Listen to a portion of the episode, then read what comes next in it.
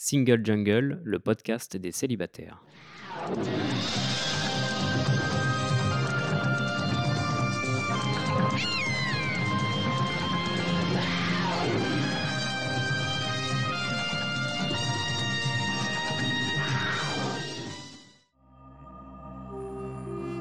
Je suis Louisa Amara et j'ai créé Single Jungle, un podcast dédié aux célibataires. Nous sommes plus de 100 millions dans le monde. En France, l'INSEE estime qu'il y a 41,3% de célibataires, au sens juridique. En effet, les personnes divorcées, dépaxées, séparées, veuves ne sont pas comptées. Nous sommes donc très nombreux et surtout nombreuses. Pourtant, on nous répète que la norme, c'est le couple. Eh bien, ça n'est plus vrai. Dans ce podcast, je reçois des autrices, des auteurs, des expertes du sujet, mais aussi et surtout des célibataires qui nous racontent leur parcours. Ce podcast, c'est le vôtre. Bienvenue Bonjour et bienvenue dans ce nouvel épisode de Single Jungle. Aujourd'hui, je suis avec Livio Bernardo. Bonjour Livio. Bonjour. Alors, je vais me présenter et après, euh, tu pourras le faire et tu pourras expliquer euh, quelle est euh, ton œuvre, pourquoi tu es là, puisque là, tu es expert. Tu n'es pas là en tant que célibataire vu que tu ne l'es pas. Donc, je suis Louisa Amara, j'ai 42 ans, je suis une femme cis hétéro, racisée, d'origine algérienne par mes deux parents, kabyle par mon père et les tiens. Je suis grosse, j'ai dit que j'étais hétéro. Ouais, je suis toujours hétéro et toujours pas bi, malheureusement. Et oui, je me situe socialement dans les transfuges de classe ou transclasse. Ça veut dire que je suis issue d'un milieu ouvrier populaire et maintenant je suis dans les euh, CSP, cadres euh, d'après l'INSEE. Je fais partie de ces 40% de Français qui gagnent plus que 2000 euros net par mois. Voilà, c'est les impôts en ce moment. Donc je pense que c'est important qu'on se situe précisément, en tout cas pour moi.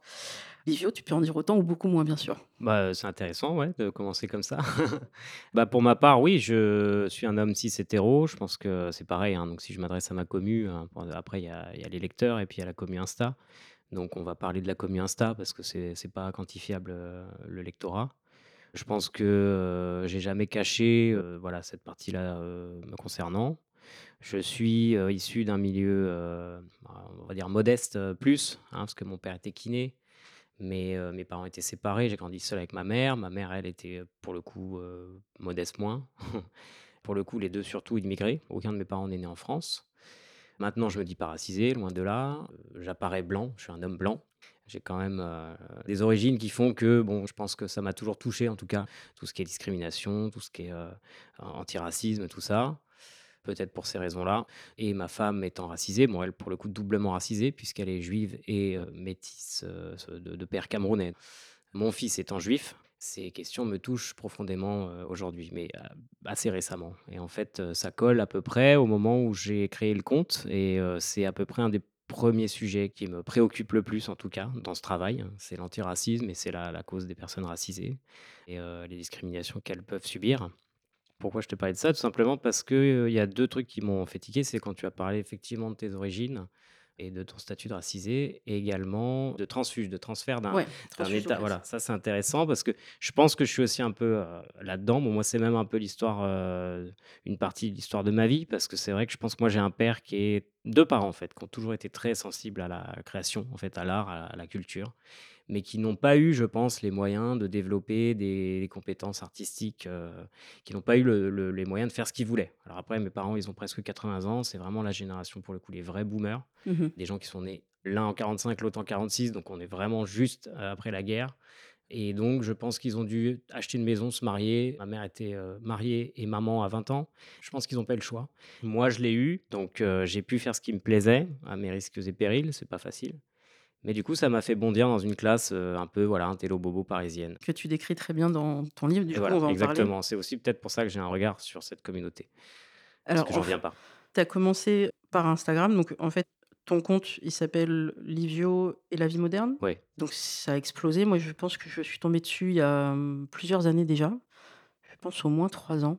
Ça avait dû être partagé par euh, les uns et les autres.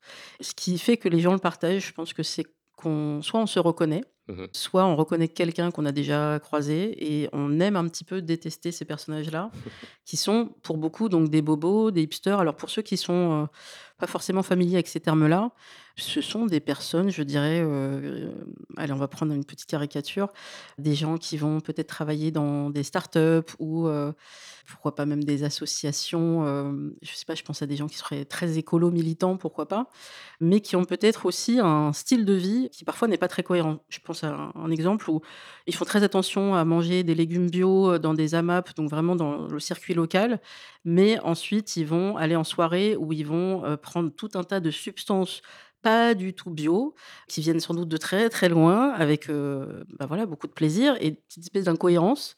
Voilà, on peut pas être parfait non plus, on peut pas faire un circuit bio tout le temps. Bah, c'est un peu ça qui est un peu drôle. Donc effectivement, sur Instagram, bah, tu as pu un peu décrire un peu tous ces personnages-là Mmh. que tu croises et heu, tu en as fait un livre qui est sorti en 2019, mais on ça parle beaucoup de l'année 2018, j'ai l'impression au début, ça commence en 2018. Ouais, parce qu'en fait, ce bouquin, c'est une compile, hein, voilà, des meilleurs, heu, posts Insta, avec des inédits pour, heu, justement, vraiment l'objet livre, hein. Mais c'est en fait le début du conte, c'est vraiment quand j'ai, commencé et je suis assez content de l'avoir fait ce bouquin parce que ça renferme un peu l'énergie, 1 de cette intention.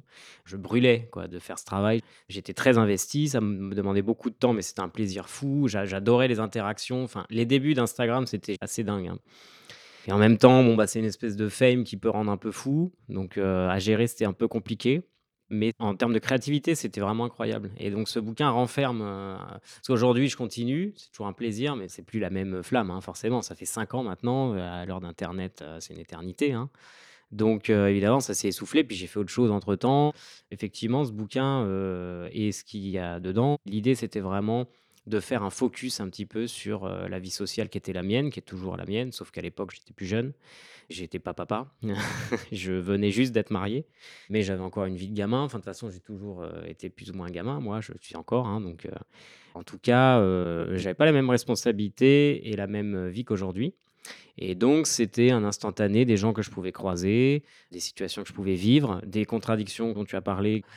Cet exemple dont tu parles, c'est, le plus probant, enfin le plus significatif, heu, de ce travail et je pense, heu, par extension que c'est ce qu'on est tous d'une manière générale. C'est-à-dire qu'on a on essaye d'avoir un rôle, d'y coller et c'est jamais, heu, totalement, ce qu'on prétend. J'ai l'impression qu'à l'heure des réseaux en plus, notre personnage doit convenir à l'idée qu'ont les autres de nous, en tout cas.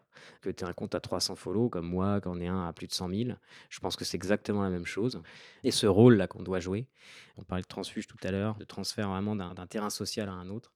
Moi, je crois que tout est là. C'est-à-dire que surtout dans la commune, heu, la cité urbaine, on a tous un rôle, on joue tous un rôle et heu, si tu t'en écartes, heu, ça va pas, ça colle pas et pourtant, on vit tous dans cette contradiction-là. Du coup, c'est ça, moi, qui m'a toujours intéressé, c'est vraiment le je veux dire le terreau de ce taf, quoi. C'était vraiment, heu, autour de moi, je vois que des gens qui prétendent être et qui ne sont pas, quoi et pourquoi je dis ça? Parce que je suis le premier. Les personnages dont je parle, les travers dont je parle, les sorties, même des sorties racistes ou quoi que ce soit, je peux très bien en être l'auteur. Je peux très bien parler de moi, en fait. C'est-à-dire que j'ai toujours dit que je visais pas, heu, quelqu'un. Quand je faisais ce travail-là, je parlais aussi de moi. Le fait de jouer ce rôle et cetera, enfin moi je suis complètement conscient que je suis là-dedans et heu, à l'époque, je pense que je m'en accommodais beaucoup mieux que maintenant où justement je te dirais aujourd'hui avec le recul et heu, un peu plus de maturité que ça m'a un peu fatigué, voilà. À l'heure actuelle, ça m'a un peu fatigué, cette grande scène-là, heu, d'opéra, voilà. C'est vrai que là, tu grattes un peu de derrière le vernis. On voit par exemple aussi qu'il y a ce côté, les gens qui sont très, très, très lookés, qui font très attention et j'ai aucun problème avec les gens qui aiment la mode, c'est super. Mais est-ce que c'est plus parce que vous aimez ça? Et là, c'est OK, c'est votre style? Ou est-ce que c'est pour renvoyer une image et jouer un rôle? Et ce que j'aime beaucoup, parce que ça, ça va vraiment plaire, je pense aux aux banlieusards et aux aux Parisiens, peut-être de base, qui se disent mais c'est vrai qu'il y en a, ils surjouent le truc Mmh à mh. fond Mmh. et on constate, il suffit de voir pendant les vacances scolaires, tous ces gens-là ont disparu.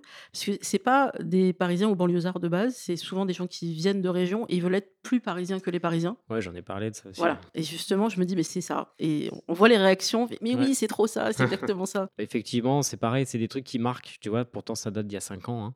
C'est toujours d'actualité? mais je pense ça a marqué parce que, heu, en fait, c'est assez simple, mais le truc, c'est que, mmh, bon, heu, c'était 3 strips, une fois que tu l'as dit, du coup, après, il faut que tu fasses quelque chose, avec ça et que tu te diversifies. Bon, en tout cas, cet exemple-là, il est intéressant parce que c'est pareil, je suis, heu, issu de ça, moi, donc heu, bah, toi aussi, je pense, hein, heu, enfin, je suis né dans le 9-4, donc oui, la banlieue proche lointaine, on va dire, plus, côté 77 et j'ai grandi dans le 77, donc j'ai clairement grandi à la campagne et rien ne me destinait à une vie de Parisien. Donc, il se trouve que le le hasard, l'histoire, bon voilà, ma mère a voulu bouger, du coup, j'ai dû partir de là-bas, vers 10-12 ans, enfin au collège et ensuite j'ai fait ma vie, d'étudiant, bon, puis d'étape en étape, je suis remonté à Paris, mais c'est à peu près un pur hasard, en fait, hein. Le personnage que je joue là-dedans, c'est vraiment le Parisien, une espèce de référence du Parisien, voilà, qui sort, qui est très à cheval, enfin du moins attentif, au style, heu, et cetera, qui n'apparaît pas en société, n'importe comment. Enfin voilà, il y a ce truc comme ça. Cette tyrannie du paraître là, évidemment, bon ça je crois que c'est pas que parisien, c'est bon, il se trouve que on souffre un peu du centralisme, français, heu, à Paris, on doit être, vraiment au top, hein, toujours, il y a toujours ce truc-là. Mais je pense que dans n'importe quelle ville maintenant, tu as cette, pression du paraître, heu, qui est quand même très forte et très évidente, enfin moi qui me paraît évidente. Surtout pour les gens qui justement, je pense, ont quelque chose à prouver. Encore une fois, je parle de moi, hein, c'est-à-dire, heu je suis arrivé, heu, j'ai dû me faire une place, heu, donc moi j'étais graphiste, donc heu, j'ai commencé à rentrer, dans des réseaux, professionnels, donc il fallait pareil, j'ai commencé à devoir faire attention un petit peu à comment je me présentais et c'est comme ça que c'est venu et du coup, le terrain social que j'ai visé, c'était un terrain un peu, voilà, encore une fois, un peu intello, un peu dans la culture, et tout ça, c'était avant de faire de la BD, donc avant même de faire du graphisme et de l'illustration. C'est vrai que, j'ai senti, un besoin, si tu veux, de me mettre me fondre, en fait, dans cette masse, quoi, tout en ayant quand même une identité là-dedans, donc c'est un peu difficile à trouver toujours. Je pense que les réseaux, aident aussi à se voilà, se tailler un personnage. Il y a des gens qui existent plus dans les ré leurs réseaux que dans la vie. Mmh Voilà, c'était intéressant pour ça, en tout cas. C'est vrai que, justement, ce que je voulais dépeindre, c'était, à ce moment-là, c'était aussi ce qui m'arrivait, quoi. Tu vois, quand, le compte a explosé, j'ai commencé à avoir des contacts, que j'espérais pas, heu, je me sentais plus, quoi. Enfin, c'était la folie, donc et ça, pareil, c'est un peu un leurre parce que, on t'ouvre des portes, parce que, bon, bah, à ce moment-là, tu es un peu tendance et puis, et puis après, bah, tu dois faire tes preuves et en fait, tu reviens exactement au même niveau qu'avant d'être parti, enfin donc il y a plein de choses, heu, il y a plein de choses à ce moment ouais, plein de choses qui se mélangent. il y a cette, ce recul justement qui est intéressant avec, bah, l'autodérision ou Mmh, ou même c'est bien d'avoir des potes qui te renvoient en miroir et te disent: «Ça y est, tu es un influenceur, heu, mmh. comment tu te sens?» et voilà, là, tu te prends un peu de du recul en disant: «Beh, non, c'est pas ça, heu». Le recul, tu en as pas sur le coup, justement, c'est bien le gros piège. J'ai toujours dit qu'il faut être coaché pour ça, parce que c'est beaucoup, tu vois?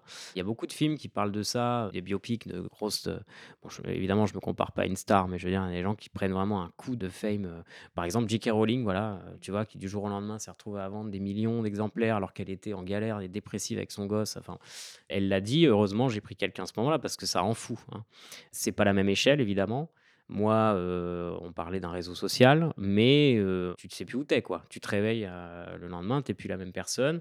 Il se passe des choses, tu es contacté de partout, et ça, moi franchement, au final, je le souhaite pas à grand monde. Après, tu es là, bah, tu as envie que ça dure, quoi et en fait, ça dure pas parce que, bah, la fame, c'est passager. Pour moi, c'est un leurre. Ou du moins, il faut vraiment le gérer. Il faut être cadré, faut être moi, j'étais tout seul et en plus, j'ai tendance à être, quand même assez égocentrique. Donc, c'était, du pain béni, quoi. Mais en fait, c'est du mauvais pain, quoi. C'est du pain empoisonné. Du coup, ça, c'est un peu dangereux. Quand j'entends, je sais pas, des jeunes, être, bah, voilà, ils espèrent tous avoir du, du cas, tu vois, sur TikTok ou sur Insta ou sur, que sais-je, mais, mais je pense qu'ils savent pas ce que c'est que vraiment, heu, tu vois, devoir gérer une communauté, devoir, heu, gérer un compte qui prend, heu, quand même, bah, à un moment donné, ça me prenait toute ma vie. Enfin, tu vois, je faisais que ça, quoi, quasiment du matin au soir. Quand j'avais fini un poste, je pensais au prochain. Enfin, puis gérer la com et puis gérer les trucs, ça rend un peu fou. Aujourd'hui, je regrette pas parce que ça m'a ouvert des portes, notamment, évidemment, la publication. Ouais, c'est quand même une parenthèse particulière. Je pense que j'en suis pas encore vraiment sorti. Donc, heu, je pourrais en parler peut-être dans cinq, six ans, 10 ans, avec du vrai recul. Mais pour l'instant, je dirais, heu, je suis assez sceptique là-dessus. Je pense que c'est assez dangereux. C'est ce que tout le monde vise, en fait, le succès, hein, tu vois? Mais qu'est-ce que tu en fais du succès? Ça, c'est la vraie question que je suis en train de me poser, heu, en ce moment et c'est très lourd, en fait, parce que le succès, heu, c'est de la merde. C'est pas ça qu'il faut viser et ce truc-là je parle d'Insta, m'a fait croire que c'était suffisant. Toi, quand même, ton objectif, c'était de dessiner et d'être, Exactement. publié, être lu Ouais. par le plus grand nombre si possible. Et bah, c'est pareil, être lu suffit, tu vois? Ouais, après ce qui est intéressant, c'est que tu as aussi, heu, ça j'ai trouvé ça super, heu, ne pas rester, heu, sur tes acquis, j'allais dire sur tes fondamentaux comme les sportifs, mais vraiment de se dire: «Bah, j'ai ma communauté de de gens qui peut-être me ressemblent un peu et un peu d'autres», mais plutôt une tranche d'âge, assez, je dirais, trentenaire, vingtenaire, peut-être un peu plus, peut-être les plus jeunes. Le langage, on se comprend, ça va à peu près, mais il y a aussi ce côté, mais voilà, et si je le faisais lire, si je faisais lire mes mes petits dessins, si je faisais comprendre Instagram déjà à une personne qui n'y est pas, qui ne l'utilise pas, donc là, cette espèce de fossé générationnel, Ouais. bah, c'est l'intérêt du livre, que là, ils vont mieux comprendre, Mmh mieux mh. appréhender et en même temps, je trouve qu'il y a un pont comme ça entre les générations parce que le le rire, heu, bah, voilà, c'est intergénérationnel et et même interculturel. Normalement, c'est ce qui nous rend humains et donc essayer de se dire: «On va alors essayer de leur expliquer pourquoi c'est drôle» ou non, à la limite, on n'explique pas. On regarde, qu'est-ce que tu en penses? Et pourquoi c'est important pour toi de, voilà, de faire apparaître aussi des vieux? Pour moi, le vieux, voilà, ça peut être le boomer, par exemple, ça peut être tout ce que tu veux, mais j'ai l'impression qu'il y a un vrai problème avec les vieux, de manière générale, dans cette société, parce que justement, ils sont largués, parce qu'ils sont plus, heu, ils sont plus là. Alors que moi, je le vois avec ma propre mère, tu vois? Et moi, elle m'a toujours paru complètement à côté des réalités, tu vois? Depuis que j'ai une conscience, heu, d'adulte, je me suis toujours dit: «Bon, bah, voilà, je la laisse parler, mais machin». Et en fait, il faut beaucoup de temps pour se rendre compte qu'ils sont bien plus dans le réel que nous, les jeunes, qui sont dans ce cette espèce de cirque-là dont je te parlais tout à l'heure. C'est d'ailleurs ce que j'ai voulu rep représenter dans cette couve, tu vois? Un cirque, un bordel, heu, complètement, heu, indescriptible et difficilement lisible, mais en fait, c'est ça. Nous, on est là-dedans, on se meut là-dedans en étant persuadés d'être au top, quoi, tu vois? Avec des vérités qui fusent à droite, à gauche. Mais je pense que, moi, ce qui me rassure, c'est de retourner chez ma mère, alors même qu'on n'est pas c'est pas la relation la plus ouf, hein, ma mère. On est on peut être en conflit, on peut être, et puis je parle de ma mère, il y a pas qu'elle. Enfin, je vois aussi, heu, notamment mes beaux-parents. Enfin, moi, les vieux qui m'entourent, c'est vraiment la bienveillance. C'est des gens qui sont peut-être à côté de certaines de nos réalités, encore une fois, mais on parlait d'acquis, enfin, ces acquis sont complètement, heu, relatifs, en fait, hein. Donc heu, moi, dans l'intergénérationnel, ce qui m'intéresse, c'est comment et j'ai fait pas mal de de strips là-dessus, comment, justement les vérités s'entrechoquent, et comment, bah, heu, parfois, heu, tu as des vieux qui peuvent être plus woke que, heu, certains de mes potes qui militent et cetera, tu vois? Parce que certains de mes potes qui militent, c'est pareil, ils oublient leur partie, heu, sombre, qu'ils assument pas et parfois ils te sortent une grosse connerie et tu te enfin voilà et moi pareil, encore une fois, je me mets toujours dans le lot, hein. Donc l'intergénérationnel, c'est un de mes effectivement, c'est un sujet qui me touche toujours. Le vieux, j'aime bien le faire paraître comme, le mec ou la meuf qui rassure en fait, comme, heu, cette espèce de une image, heu, un peu, heu, bon, j'allais dire maternelle ou paternelle, heu, qui est là, qui, qui reste un référent en fait quelque part, voilà. Alors même que j'ai pas des relations de fou avec mes parents, tu vois? Mais justement, peut-être je tends à, j'aimerais bien et du coup Je pense qu'il y a quand même une différence d'âge, heu, ne serait-ce qu'entre nous. Il y a pas beaucoup, heu, tu es né en 86, je crois. ouais. Merci Wikipédia. Donc ouais, il y a quelques années, mais moi je l'ai vu, ne serait-ce que dans l'utilisation d'un terme qui va peut-être parler à beaucoup de gens. Ils vont me dire: «Mais comment ça, tu connaissais pas?» c'est quand on dit les bails et il y a un de tes, heu, un de tes dessins où, je crois que c'est ta belle-mère qui dit: «Mais on dit pas les bails, on dit les baux». Ouais. Si on parle d'un bail par Un rapport bail à un bail commercial, bail, exactement et la première fois que j'ai entendu cette, expression-là, je pense que ça doit dater de 2015 et c'est une jeune collègue, heu, Stella, que je salue et qui m'a dit: «Mais, heu, comment ça va les bails?» «Pardon? De quoi tu me parles? De ouais, quoi ça s'agit?» c'est quoi les bails? Ouais voilà et en fait, je me suis dit: «Mais je suis ça y est, je suis larguée» et et c'était en 2015 donc là et ça, voilà, c'était 2018 tu donc vois? les les expressions ont encore changé. Là, tu as Voilà. des trucs bon Donc en fait, le le français évolue constamment et c'est ça qui fait que c'est une langue vivante Mmh. et heu, je vous renverrai vers un podcast justement sur le sujet, sur le fait qu'on a toujours l'impression que les les jeunes parlent mal et qu'en fait, de génération en génération, on a l'impression qu'ils parlent mal et en fait non, c'est juste que le la langue évolue. Bien sûr, et là, toi, tu essayes de dire: «Bon, il y a il y a un truc à faire, drôle et en même temps, heu, bah, d'expliquer qu'est-ce que ça veut dire». Ah bah, ouais, de toute façon, depuis le début, heu, le langage, ça, c'est un truc central, hein, dans mon déjà, c'est j'écris phonétique, donc ça, c'est un parti pris très risqué, mais dès le départ, j'avais dit: «Moi, je veux vraiment, même c'est chiant à lire, qu'il y a plein d'apostrophes partout, je veux qu'ils entendent comment la personne, heu, parle», voilà. mh. Même si tu as pas d'idée précise, moi, la personne parle, heu, je la fais parler parce que je l'ai entendu parler ou parce que je fais parler quelqu'un dans ma tête que je connais, enfin, tu vois, j'associe toujours à au réel. Le langage des jeunes, des ados, enfin et et des expressions effectivement, heu, constante évolution et alors là, avec les réseaux, laisse tomber, c'est un mot, heu, différent toutes les 2 semaines.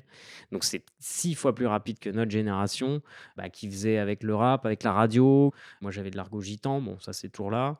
Il y avait de l'argot tout court, il y avait, heu, des expressions un peu il y avait pas vraiment d'anglais, mais c'était 10 fois plus lent à tu vois, à Intégrer, tourner. ouais. Là, maintenant, bon, bah, laisse tomber, même si moi, j'essaye, hein, tu vois? Mais tu parles de 2018, les expressions qu'il y a là, aujourd'hui, franchement, je pense que plus aucun jeune parle comme ça. Ah oui? Dernièrement, j'ai fait un post où je voulais vraiment faire parler, heu, de personnages comme ça parle en ce moment là, avec rap français et tout. Voilà, j'ai dû aller checker, heu, du TikTok, vraiment pour me baigner, pour voir comment ils parlent et il peut y avoir des phrases, heu, incompréhensibles. Mais moi ça j'adore en fait, enfin vraiment le langage depuis le début. Et après effectivement, heu, ce fameux vieux qui essaie de comprendre, mais en même temps le jeune qui le prend de haut, alors que le vieux quand il avait son âge, son père ou sa mère le considérait exactement de la même façon parce qu'il parlait argot. Mon père, il m'a ressorti des expressions qui se disent encore aujourd'hui et qui sont, heu, super tendance, tu vois? Donc heu, moi je trouve ça génial. Le langage nous lie, alors qu'il apparaît enfin on dirait qu'il nous distance, tu vois ce que je veux dire? Donc c'est intéressant, c'est quand même un phénomène assez intéressant. Pour autant, heu, voilà, il y a ce post où la gamine, elle s'adapte à sa grand-mère en essayant de faire comprendre ce qu'elle fait, tu vois? Donc elle est influenceuse, donc elle explique, mais rien que le concept d'influenceur, ils sont là: «Mais qu'est-ce que c'est que ces conneries?» enfin, tu vois? Et pourtant tu fais, heu, il y en a qui se font des cinq, six cas par mois, enfin, ça les dépasse complètement, mais ils sont N'essayez pas ça quoi, à la maison. N'essayez pas d'expliquer votre travail, heu, ne serait-ce qu'à vos parents. Moi, j'ai arrêté. Je dis juste que je travaille dans la communication Ouais. et elle me dit: «Mais heu, donc ça veut dire que quand ton patron, il est à la télé, tu es plus ou moins en lien avec ça?» voilà, bah, arrête-toi là parce que Ouais. il y a un sujet qui revient quand même pas mal et qui est assez important, heu, en tout cas à mes yeux, c'est, le harcèlement. Je dirais le harcèlement des femmes. Donc là, je vais pas faire de l'inclusif, parce que les statistiques sont très claires. Ce sont les femmes qui se font harceler, dans la rue, au travail, parfois même dans les cercles de proches et là aussi dans les soirées. Il y en a vraiment plusieurs, je l'avais vu passer sur Instagram et là tu en as repris plusieurs, parce que je pense que c'était important pour toi et surtout tu montres bien comment la femme réagit, comment les hommes qui agressent réagissent et ne comprennent pas, où est le problème et éventuellement il y a un homme qui va apparaître allié, tu dis: «Ah yes!» non, en fait lui aussi c'est un autre charreau qui vient essayer de tenter sa chance. Qu'est-ce qui fait que ce sujet-là, il émerge vraiment, il est, assez présent dans ton travail? Parce que, bah, très clairement, je vais te répondre très clairement, parce que je suis pas clair à ce niveau-là, moi-même, parce que je suis un homme hétéro. J'ai toujours dit que j'étais pas un allié, donc heu, à l'inverse, j'ai jamais dit que j'étais un allié. J'ai jamais dit que j'étais, heu, déconstruit. Pareil, j'ai fait un post là-dessus parce que je me suis rendu compte, tu vois, je lisais des articles et cetera et je suis pas du tout OK avec ça. Parce que justement, je parlais tout à l'heure du personnage, tu peux me coller ce que tu veux, mais c'est ton problème. Moi, je n'ai jamais prétendu être, heu, quoi ou qu'est-ce parce que justement, je suis pas clair du tout sur certains points. Donc heu, quand je parle de ces comportements, heu, je pense très intimement, très franchement que c'est parce que j'ai peur moi-même de éventuellement pouvoir avoir, mal agi un jour, avec quelqu'un ou enfin, je pense que je traîne ce doute persistant là, me concernant et quand je parle du charreau ou quand je parle du connard ou machin, je parle un peu de moi, très franchement. C'est pareil. Pourquoi je répète régulièrement que, heu, les personnages que je présente, heu, je m'inclus dans l'eau, que ce soit dans les bons comportements comme dans les mauvais, en fait? Évidemment, on a j'ai un ton très moraliste, hein, il y en a qui supportent pas et je comprends. Mais en fait, ce ton moraliste, je me le impose à moi-même, quoi. Ma qualité que je reconnais, c'est la seule, hein, c'est le fait de se remettre en question et du coup, avoir assez de recul sur moi me permet de me dire que justement, je pense, moi, ne jamais pouvoir me déconstruire. Je pense ne jamais pouvoir être clean à à 100% parce que je suis un homme hétéro, heu, de la génération fin 80, que j'ai été élevé par un homme hétéro, heu, enfin, que j'ai été élevé par ma mère, mais mon père est un homme hétéro, heu, tout ce qu'il y a de plus hétéro et qui plus est sicilien. Enfin, si j'étais pas hétéro, peut-être, heu, ça serait différent, je sais pas, tu vois? Je sais pas. Si j'avais pas ce statut-là, en tout cas. Mais je considère qu'être, un homme hétéro aujourd'hui, c'est pas ouf. Voilà. Et tu peux dire ce que tu voudras, si toi tu t'en défends, si toi tu es bien. Moi, je suis pas spécialement bien dans mon mon statut d'homme hétéro. OK, bah, alors sur le sujet de la déconstruction, en tout cas, au moins, tu le donnes à voir très régulièrement, donc au moins ça permet aux gens de si ce n'est se positionner, se poser des questions et alors la déconstruction, c'est tellement un terme qui commence à être dévoyé, mais il y a 2 ressources que je peux vous donner. On va commencer par soi-même, donc il y a un épisode avec, hem, 2, heu, chargés d'études de l'IFOP qui ont fait, heu, justement une étude sur, est-ce que les hommes sont déconstruits? Et ben, on va leur poser la question sur qu'est-ce qu'ils font au quotidien? Mmh. Qu'est-ce qu'ils acceptent, qu'est-ce qu'ils acceptent pas? Et Mmh il y mh. avait des trucs pas possible, notamment de jeunes qui disaient qu'ils voulaient pas qu'une femme soit au-dessus d'eux pendant l'acte sexuel parce que sinon ils se Mmh. sentent dominés. Ah, j'ai vu ça, oui. Là, tu te dis: «Mais ah ouais, on part loin!» au moins ça donne quelques données chiffrées, même si c'est toujours pareil, quelle est le la méthodologie, donc vous pourrez écouter cet épisode, je vous mettrai tous les liens en note d'épisode et il y a aussi, hem, alors là, c'est une autre approche, Les pieds sur terre. Là, c'était 2 témoignages d'hommes qui expliquent comment ils essayent de travailler sur leur déconstruction et il y en a un, il commence par expliquer, heu, je vous fais un petit suspense, que c'est déjà un gros effort pour lui de ne pas écarter les jambes dans le métro. C'est un travail quotidien, petite étape, quoi. Oui, bon, c'est pour ça que moi je dis, tu vois? Mais c'est pareil, je m'en prends évidemment plein la gueule de par, heu, la commu, j'allais dire mascu, qui me suit pas, mais mais un peu quand même. Mmh mh. Tu as toujours des mecs qui sont là: «Mais tu fous là Qui depuis surveillent, toujours?» ouais, ouais, ouais. voilà, je pense qu'à des degrés. Moi, je connais des mecs hétéros qui sont pour le coup, j'allais dire sages dans leur façon de présenter les choses, c'est-à-dire pareil, en mode, heu, je sais que c'est pas ouf, je sais que j'ai dû faire de la merde et malheureusement, heu, peut-être que la voie de la déconstruction, c'est uniquement d'en prendre conscience. Après tu verras, puis tu grandis et puis on vieillit. Par exemple, moi je pense dans les actes, heu, le fait d'avoir un fils, tu vois? Voilà. Bon, bah, c'est, une pression dingue parce que, bah, qu'est-ce que je vais reproduire comme conneries? Heu, qu'est-ce que je vais éviter? Bon, heureusement ma femme est là. Bon elle, pour le coup, tu vois? Bon, elle m'a clairement éduqué, hein, sur plein, plein de points, notamment, l'antisémitisme, hein, forcément, ce qui la concerne, l'antiracisme et puis la condition des femmes et puis plein de choses en fait, qui moi me dépassaient avant de la connaître, hein. Avant de la connaître, je pense clairement je serais passé pour, là, dans cette pièce, pour le pire des beaufs. Depuis que je la connais, donc c'est une petite dizaine d'années, ça m'a permis d'aller, heu, tu vois? Chercher vers d'autres terrains, des trucs par exemple incapables de remettre en question, heu, des fondamentaux. Heu, je me sentais en danger, tu vois? Sur certains terrains, donc j'y allais pas et puis je fermais tout comme font souvent les hommes hétéros. Aujourd'hui, je suis OK, même si je sens que ça me tire sur, tu vois? Au niveau de l'estomac et que putain, je me mets, grave en danger. Enfin, en fait, c'est ça. Voilà, ce que je veux dire, je pense que le mec qui fait un vrai effort ou du moins qui cherche à se déconstruire, mais bon, j'aime pas du tout ce terme, hein, mais Mmh mh. enfin, je pense ça va parler un petit peu à tout le monde, mais tu vois l'idée, quoi? Mmh. Quelqu'un qui cherche à être moins con, pour dire les choses autrement.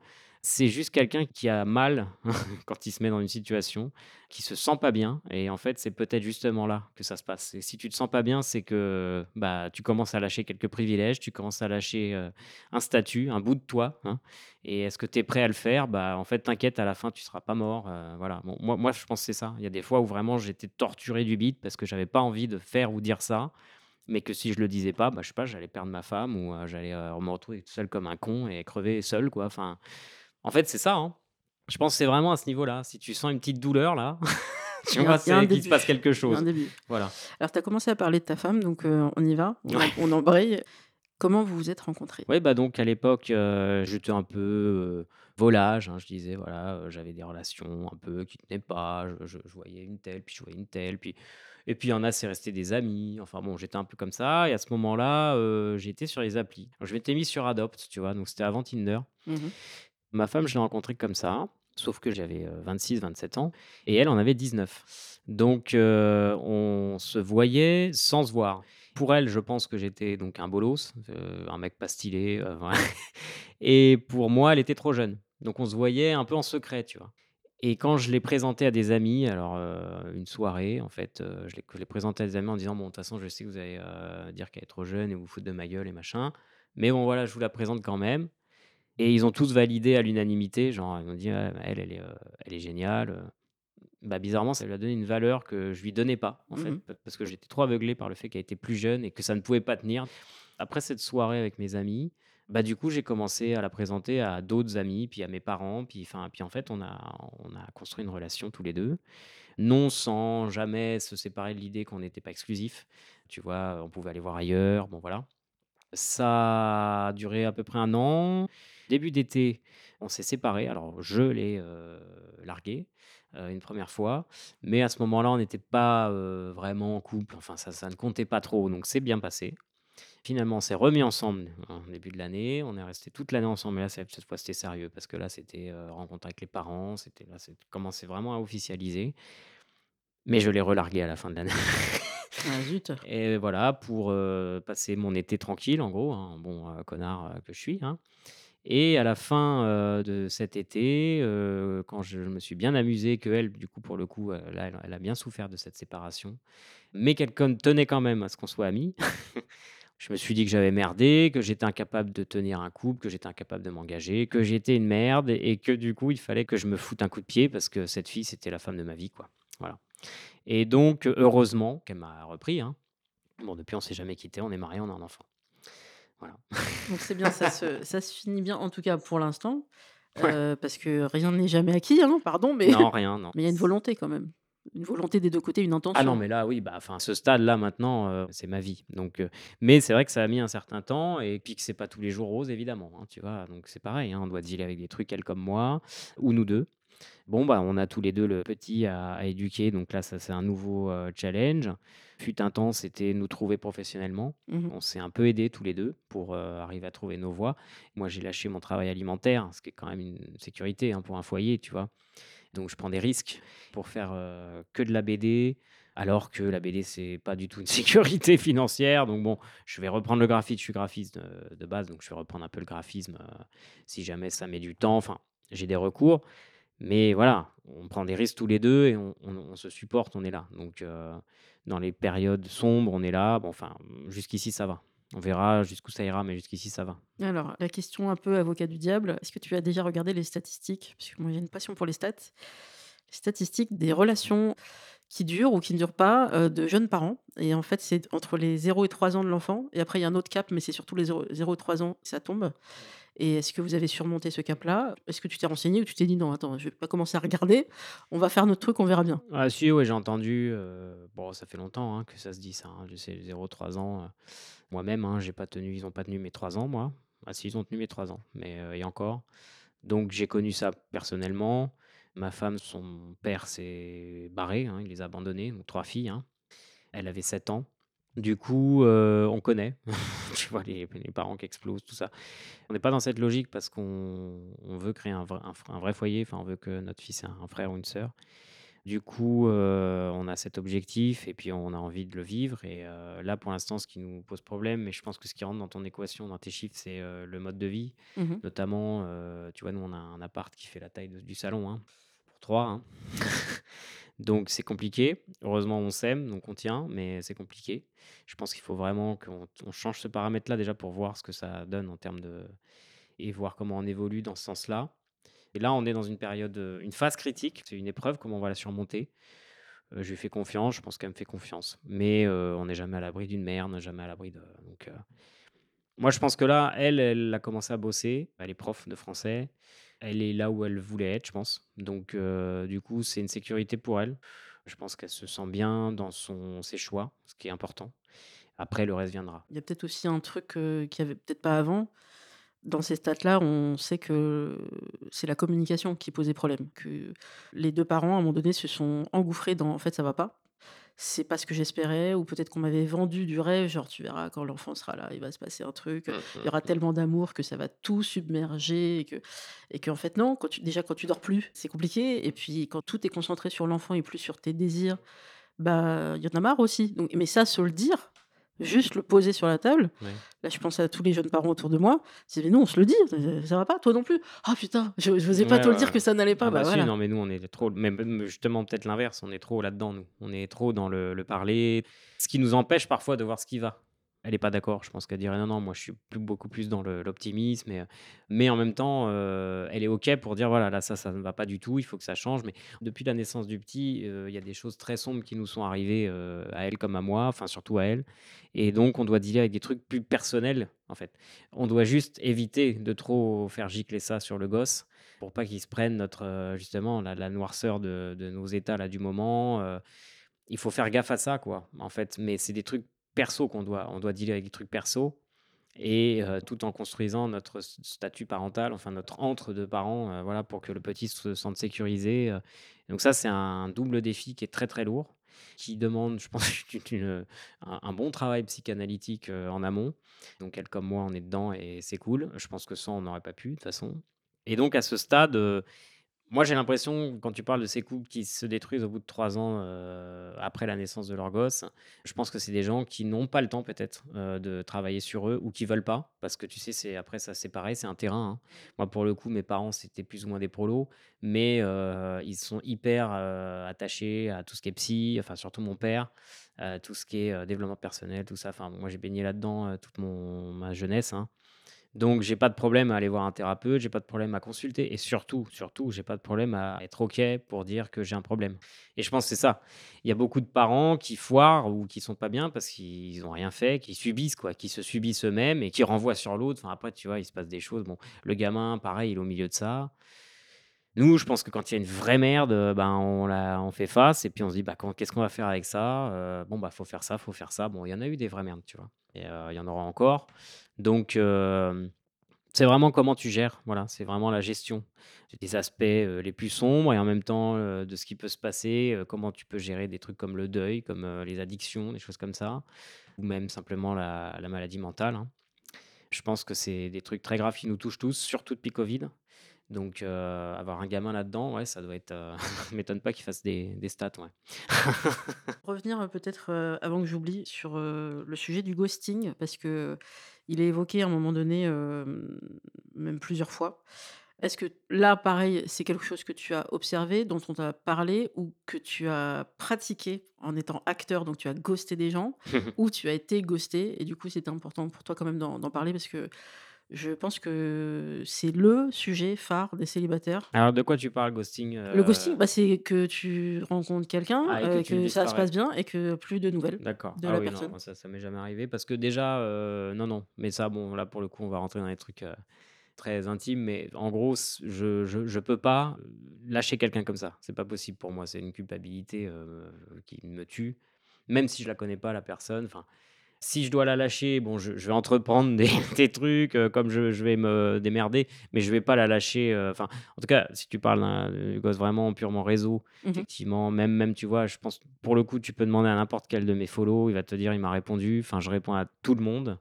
Lâcher des vues, tu peux lâcher un vu, mais moi, ne supportant pas un vu, ou une non-réponse à une question, heu, je vais commencer à développer des trucs parce que voilà, moi, je suis un peu obsessionnel, donc je vais développer des des pensées un peu noires, hein. «Ah, la personne me veut, heu, m'en veut» ou il y a un truc.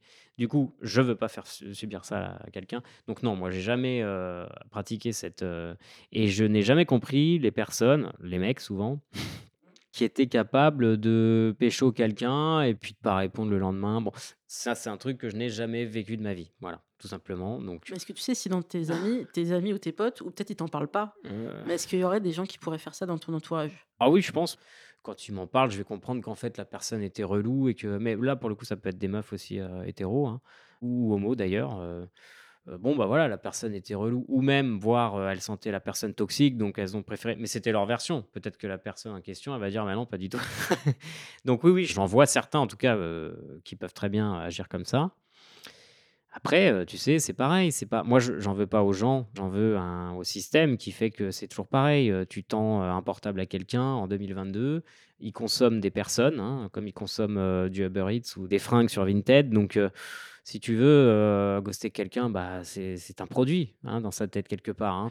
Bon, je suis un peu un peu dur là, mais heu, pour moi, c'est un peu ça qui se passe là, on est en train de devenir des produits, on nous consomme, on se consomme. Moi, on me consomme, quand je fais mon taf là, parce que je te parle d'un taf sur Instagram, c'est gratuit. Mmh mh. Les gens consomment ce que je fais gratuitement, enfin donc, il y a un peu ce truc-là, c'est pas grave, c'est le jeu, hein, du moment. Mais du coup, dans le milieu des rencontres et cetera, bah, c'est pour ça que c'est un business, en fait. Donc, heu, les gens, ils sont habitués à voir des gens passer et puis, heu et peut-être que ça va être pire après, j'en sais rien. Mais moi, en tout cas, je vois les jeunes, heu, très jeunes, tu vois?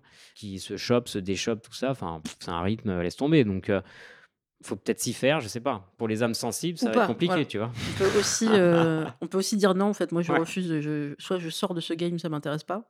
Soit on peut, heu, se répéter comme un mantra la phrase de ma psy: «Le silence est une réponse, le silence est une réponse». C'est une réponse, en fait. Stop. Donc en fait, le problème ne vient pas de toi. Passe à autre chose. Ouais, C'est dur, hein, mais passe à autre chose, sinon, bah, tu tu deviens fou, quoi. Ouais, bah, le silence est une réponse, heu, attention parce que, après bon, c'est une phrase de psy, mais, tu vois justement, c'est intéressant parce que moi je dirais que, heu, le problème, ça va être ta réponse, voilà Voilà. et à un moment donné, tu attends la réponse de l'autre, Donc si tu ne l'as pas, tu vas partir dans les fantasmes et ta réponse, elle va forcément te faire partir dans des trucs de merde. Donc heu, du coup, c'est assez toxique effectivement de laisser, heu, la personne devant un silence parce qu'elle va se faire ses films, ses fantasmes, on ne sait pas comment elle est mentalement, elle peut être très fragile. Par exemple, je vais te dire là, j'ai un ami, bah, c'est marrant que tu en parles, mais pour le coup, lui, c'est l'inverse. S'il se fait ghoster par une personne sur qui il a jeté un minimum son dévolu ou qu'il va être sensible, voilà, à cette personne-là, ça peut le détruire vraiment, ça peut, heu, le mettre en danger, tu vois? Mmh Alors qu'on parle d'un mec, heu, qui est, heu, de passage dans sa vie, hein. Il peut être en vraiment en détresse, quoi. Je pense que c'est, le comment dire? Le dommage collatéral de cette époque avec les réseaux et avec les les portables, hein. Je pense qu'on n'est pas encore tout à fait prêt, à gérer, toutes ces émotions-là, ces émotions nouvelles.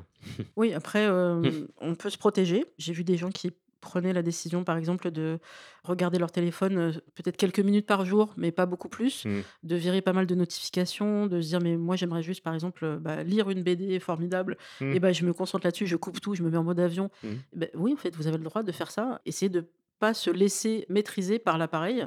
C'est devenu une espèce de David Abiker, il avait un terme là-dessus, de moignon. Heu, il disait que c'était un un moignon. Il y en a d'autres qui disaient que c'est une greffe palmaire. C'est un espèce de truc qui fait partie de nous et non, en fait. Donc Mmh.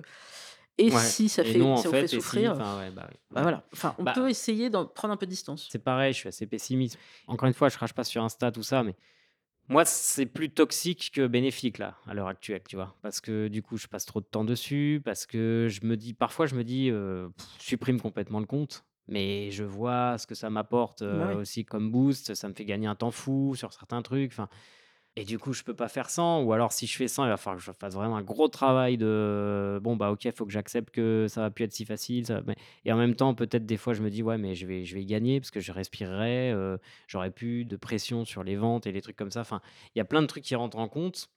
Moi, ça me pèse plus que ça m'a été bénéfique un temps quand le compte est monté et que je me dis: «Ah, c'est génial». Bon, là, aujourd'hui, ouais, ça me pèse un peu. Moi, je te dirais que depuis covid, c'est devenu un peu lourd. Voilà, heu, les réseaux, les machins, anxiogène même. La santé mentale, c'est un vrai sujet, heu, prenez soin de vous les uns et les autres. Si ça va pas, heu, déconnectez-vous, heu, prenez le temps. Mmh. On a vu pas mal de personnes qui étaient très créatives sur les réseaux sociaux. C'est Elvire Duvel-Charles qui en parlait dans son livre, «Féminisme et réseaux sociaux», où elles ont eu besoin de prendre une pause, quoi. Pendant deux trois semaines, bah, elles postent plus rien. Donc l'algorithme, il est pas content, donc c'est voilà, mais elles assument. C'est pas grave, c'est moi d'abord, j'ai Mmh. besoin d'aller mieux et puis je reviendrai à mon rythme et puis les gens comprendront. Moi, je l'ai fait, j'ai fait une pause à un moment donné, mais c'était plus par rapport au au podcast parce que j'avais des problèmes pro. Mmh. J'ai mis juste une story en disant aux gens: «Je suis désolée, mais là, il y aura plus d'épisodes pendant quelques temps, il faut que je me concentre sur, heu, ce Mmh. qui m'arrive» et heu, en fait, juste, vous avez plein de choses à faire dans la vie, quoi et tout le monde m'a dit: «Mais mais oui, en fait, heu, Bah, mais oui, prends oui. prends tout le temps, Ah, quoi». mais ils disent tout ça, hein, toujours, hein. En ouais. fait, on se met cette pression un peu tout seul. Tu as la réalité du follow, Ouais. tu le follow à qui tu parles qui va dire: «Mais non, mais t'inquiète, nous, on kiffe ce que tu fais, si tu mets 5 ans à faire un bouquin, on sera toujours là». Encore une fois, ça c'est, heu, effectivement, il y a une commu vraiment très forte et heu, avec qui je peux interagir, et puis il y a la commu un peu, bah, fantôme pour le coup, qui n'existe pas vraiment, qui est un chiffre comme ça, qui correspond à tu ne sais pas trop quoi, en fait, hein. Tu parlais tout à l'heure de l'algorithme, alors c'est encore autre chose. L'algorithme, tu vois, c'est pareil. Moi, quand je fais des pauses de trois quatre mois, je note pas trop de différence, en fait. Donc ça dépend aussi ce que tu fais, mais pour moi, il y a 3 réalités. Il y a la commu sur Insta qui est réelle, avec qui j'interagis peut-être depuis le début et avec qui, heu, j'ai même pu avoir des relations, enfin, je veux dire, heu, tu vois, heu, c'est devenu des potes, quoi. Il y a, le lectorat, j'en parlais tout à l'heure, qui n'a rien à voir avec la commu Insta et il y a la commu fantôme qui fait donc, moi 108 K aujourd'hui, heu, qui correspond à je ne sais pas vraiment quoi, en fait. C'est-à-dire que, il y a des gens qui interagissent alors que tu les as jamais vus, il y en a pop qui arrivent comme ça: «Tiens, toi tu viens d'où?» bon, c'est un tel bordel, ça te dépasse complètement, mais toi tu es un peu, je veux dire, esclave de ça, quoi. Parce que du coup tu te dis: «Bon bah, heu, bah, ouais, mais elle est quand même là, s'il me dit qu'elle est là». Enfin, tu vois? C'est quand même un peu un mindfuck, hein. C'est pas clair, quoi, toutes ces histoires et je pense qu'on n'est pas encore bien, heu, bien prêt. C'est pour ça qu'il y a une telle effusion, que tu vois, ça part dans tous les sens, machin. Je pense que les gens, ils sont pas prêts encore, en fait, vraiment à à gérer ça, maîtriser ça, que ça les bouffe pas trop. Comme tu disais, tellement de podcasts sur le fait de la détox, heu, digitale, les trucs comme ça. Je pense qu'on est, heu, 50 complètement, heu, soumis à cette merde et 50% encore capable de parler de liberté. Voilà, en gros. Et bah, ça fait beaucoup de boulot pour les sociologues et et les psys qui pourront s'en donner à cœur joie parce que je pense que nous, ça va à peu près, même on a pris conscience des choses à nos âges respectifs. Il va falloir vraiment creuser pour les ados et autres qui vont naître là-dedans. Ça va être autre chose. Je pense notamment à, mmh, un article que je mettrai en ligne sur le fait que les il y a beaucoup d'ados qui ne dorment plus. C'est terminé, ils Mmh. dorment plus ils dorment plus. Le concept du le sommeil, sommeil, pourquoi faire? mais pourquoi faire? Et donc heu, ça rejaillit sur tout et le manque de sommeil, attention, ça, ça a été prouvé, le manque de sommeil, à terme, ça favorise les maladies comme l'alzhei Alzheimer, la démence. Mmh mh. Donc ne déconnez pas avec votre sommeil. Mmh. Lâchez cette merde et allez dormir. Voilà, c'est pareil. Est-ce qu'on parle de manque de sommeil parce que l'hyperconnectivité, mais l'hyperconnectivité, c'est une réponse à quelque chose aussi, tu vois? Oui, Enfin, mais pourquoi? Voilà. bah, voilà, est-ce qu'il y a un mal-être qui fait que tu as besoin de te rassurer en permanence? Je sais Éteins pas, le enfin, cerveau, quoi. Il y en a, ils peuvent bah, pas ouais. non, c'est pas possible ça, parce que Ouais. si je regarde pas un écran, je vais commencer à penser et à réfléchir et qu'en fait, je me sens pas bien et Ouais, que ma vie, c'est de la merde. Oui. Bah, je vais regarder un écran. Bah, quand tu es pas bien de base, l'écran empire, hein, de toute façon, c'est tu vois? Ça va pas t'apporter des des réponses à tes questions. Au contraire, ça va entretenir, heu, une anxiété. Enfin, tous les les addictologues, tous les psys, heu, sont d'accord pour dire ça, hein, de toute façon c'est exactement le même système qu'une drogue. C'est-à-dire, heu, la drogue t'a fait kiffer au début et puis elle te fait du mal à la fin et puis tu consommes en pensant que tu vas, kiffer, bah, plus tu t'enfonces. Enfin, c'est exactement le même principe. Donc si tu veux, heu, hyperconnectivité, c'est une forme d'addiction, heu, comparable à aux produits. Bon, c'est peut-être moins dangereux et encore, faut voir. Tu vois, si ça ils commencent à perdre leur sommeil, s'ils commencent à agi agir sur leur système nerveux. Ça doit aussi, à mon avis, agir sur les capacités intellectuelles. Enfin, ma femme est prof, tu vois? Heu, bon, alors la fameuse, heu, la langue française, tout ça. Alors bizarrement, pas tant que ça, apparemment. Moi, j'ai vu des copies de de gamins qui écrivent super bien. Oui. Moi, je pensais qu'ils écrivaient tous comme des des En des SMS, pieds ouais. avec des ratures et des saloperies. Pas du tout. Tu as des copies hyper nickel, une une écriture cursive, un peu presque à l'ancienne, tu vois? Tu es là, bah, donc c'est que c'est bon, c'est que c'est pas complètement perdu. Donc voilà, moi j'irais pas dire: «Ah les portables ça», mais effectivement, heu, c'est plus un truc global. Voilà, c'est vraiment un truc de un cercle quoi, tu vois? C'est s'il y a hyperconnectivité, qu'est-ce qu'il y a à la base? Pourquoi on on en arrive on en arrive là? Pourquoi des gamins ne dorment plus? Qu'est-ce qui se passe quoi? Tu vois? Moi, c'est plus là que je vais, heu, chercher, plus que sur les symptômes en eux-mêmes qui de toute façon, bon, bah, on a tous bien compris ce qui se passait. Par contre, pourquoi il y a ces nouveaux, voilà, heu, de santé, qu'est-ce qui a fait qu'on en arrive là? Tu vois? Bah, on mettra toutes les ressources. Donc heu, bah, on peut te retrouver sur Instagram. Ton Instagram, c'est Livio Et la vie et la moderne. vie moderne, Voilà. tout attaché. Je vous mettrai toutes les références. Donc il y a le livre que vous pouvez, heu, bah, acheter, heu, emprunter, aller en bibliothèque, heu, aux éditions Delcourt et tu en as fait un autre depuis? Ah oui, oui, j'ai fait un autre en 2021 avec Olivier Payon qui s'appelle En toute conscience, toujours chez Delcourt. Là, qui est donc basé sur un scénario original, lui-même basé sur des faits réels, donc sur une association qui s'appelle Ultime Liberté et qui milite pour le suicide assisté. Ça m'a permis de parler d'intergénérationnel, ça m'a permis de parler de militantisme, ça m'a permis de parler de du suicide assisté évidemment, qui est quand même un sujet et donc forcément de la vie, la mort, heu et finalement, c'est un travail assez riche. C'est une très belle histoire. Le scénariste est un réalisateur. Je pense qu'il y a moyen qu'un film, heu, voit le jour un jour, adapté de cette BD. Voilà, enfin finalement adapté du scénario. Eh ben, on touche du bois, parce que les productions, heu, c'est toujours parfois un peu long à monter. ouais, ouais. Merci beaucoup Livio. Merci. Vous pouvez retrouver Single Jungle sur euh, toutes les applis de podcast et balado-diffusion. Coucou aux Québécois et toute la francophonie.